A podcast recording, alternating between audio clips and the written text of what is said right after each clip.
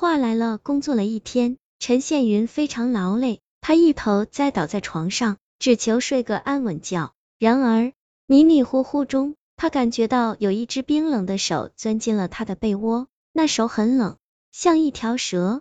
谁？陈宪云叫道。冯小婉委屈的声音又传来了。陈宪云，是我。这一次，陈宪云真的生气了，他叫道：“你还让不让人睡觉？天天晚上装神弄鬼的。”冯小婉打开了灯，她的脸色白的吓人。陈宪云，我刚刚去李阳家了，你去那里干什么？死了人的地方不能去。陈宪云冷冷的说。可是我总觉得不对劲啊，刚刚我去李阳家的时候。还没等掏出钥匙，房门居然就自动打开了，里面有幽幽的绿光透了出来。我有些害怕，但还是壮着胆子进去了。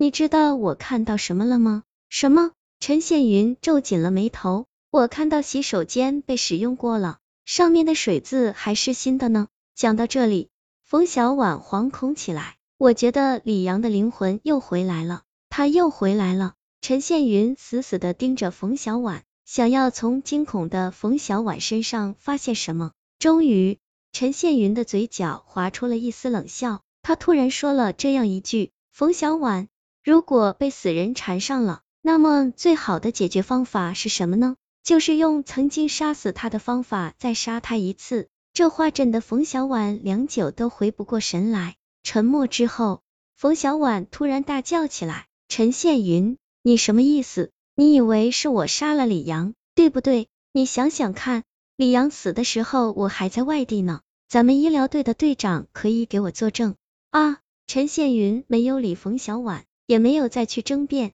只是坚持说道：“相信我的话，非常有效的。如果被死人缠住了，那么你用以前杀他的方法再杀他一次就没事了。”真的？冯小婉气得用枕头丢陈宪云，但是陈宪云依旧不动。宿舍里回荡着冯小婉的叫声，队长可以给我作证的，我当时在外地，我和李阳的死没有关系。陈宪云心里暗暗的说，你这么害怕，到底是为了什么呢？有没有关系？你自己心里最明白。原来李阳的自杀是有疑点的，李阳不仅仅是冯小婉的现任男友，而且还是陈宪云的前任男友。陈宪云把李阳甩掉之后。冯小婉和李阳相恋了，本来这段感情已经过去了，三个人之间并没有什么冲突，但是这种关系还是很微妙的。李阳死的那天，冯小婉还和队长在外地实习，所以只有陈宪云赶到了现场。陈宪云看到李阳已经摔得支离破碎，血涌了一地，让陈宪云这个学医的人都不愿再看下去。不过陈宪云听到法医说。一般跳楼而死的人，出于人性的本能，会在下坠的时候感觉到非常惊恐。然而李阳死时的表情不对，他像是完全麻木了的样子。也就是说，有人怀疑李阳在坠楼之前就已经死了。可是法医很认真的检查了李阳的尸体，根本就没有什么受伤的痕迹，也没有发病的迹象。于是李阳的案子暂时以自杀结案。但是。出于学医的敏感，陈宪云觉得李阳的死另有原因。他通过这些天来冯小婉的异常表情，首先怀疑到了冯小婉的身上。然而，李阳死的时候，冯小婉确实在外地，医疗队长是医院里的要人，他做的证很有分量的。这到底是怎么回事呢？再杀他一次，次日，冯小婉的桌子上又多了一支黄色的玫瑰，那玫瑰很新鲜。显然是刚刚送来的，颜色娇艳的异常，让人一看就非常不舒服。冯小婉装作不经意的样子问办公室里的其他人，可是大家都说并没有什么陌生人来过。正在这个时候，一条短信发来了：今天的玫瑰你喜欢吗？我回来了，我会一直给你送的。显示的号码是李阳生前的。冯小婉快要崩溃了，她结合昨晚在李阳家看到的情形。只能得出李阳回来了的结论。可是他回来干什么呢？为什么要缠着自己不放呢？冯小婉犹豫了一下，给小区的门卫打了一个电话，他想问问李阳的房子的事情。门卫很急切的说：“我正想找你呢，今天物业的人来看李阳的房子了，门居然是开着的，而且里面的东西有刚刚被使用过的痕迹，是你来过了吗？”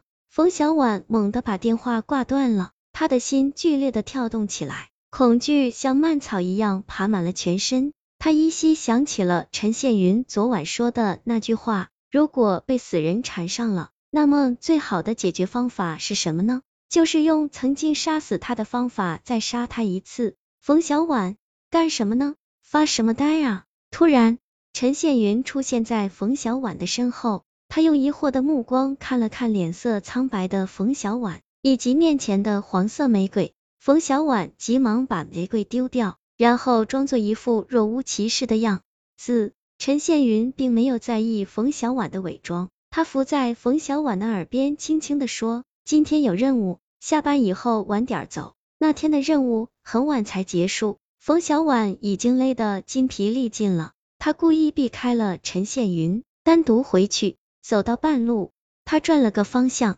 向李阳家走去。李阳家的楼层很高。乘电梯时，有一种要脱离人间的幻灭感。冯小婉的心在咚咚的打着鼓，脑海里快速的回忆起每一次来这里的情景。起初，他是陪着陈宪云一起到李阳家玩，后来是陈宪云和李阳分手，自己来安慰李阳。再后来，自己和李阳相爱了，经常到这里来吃晚饭。最后，叮，电梯门开了，冯小婉以最快的速度走出来。他确信没有人看到自己，也许只有那监控录像会当头拍下来。可是冯小婉知道那没有关系，因为此时的她穿着一件白色的长袍，黑色的头发垂到腰间，脸上还戴着一个惨白的面具，这让她看上去就像是一个没有五官的女鬼。她知道那个胆小的门卫对这样的情形只会睁一只眼闭一只眼，这给冯小婉提供了巨大的便利。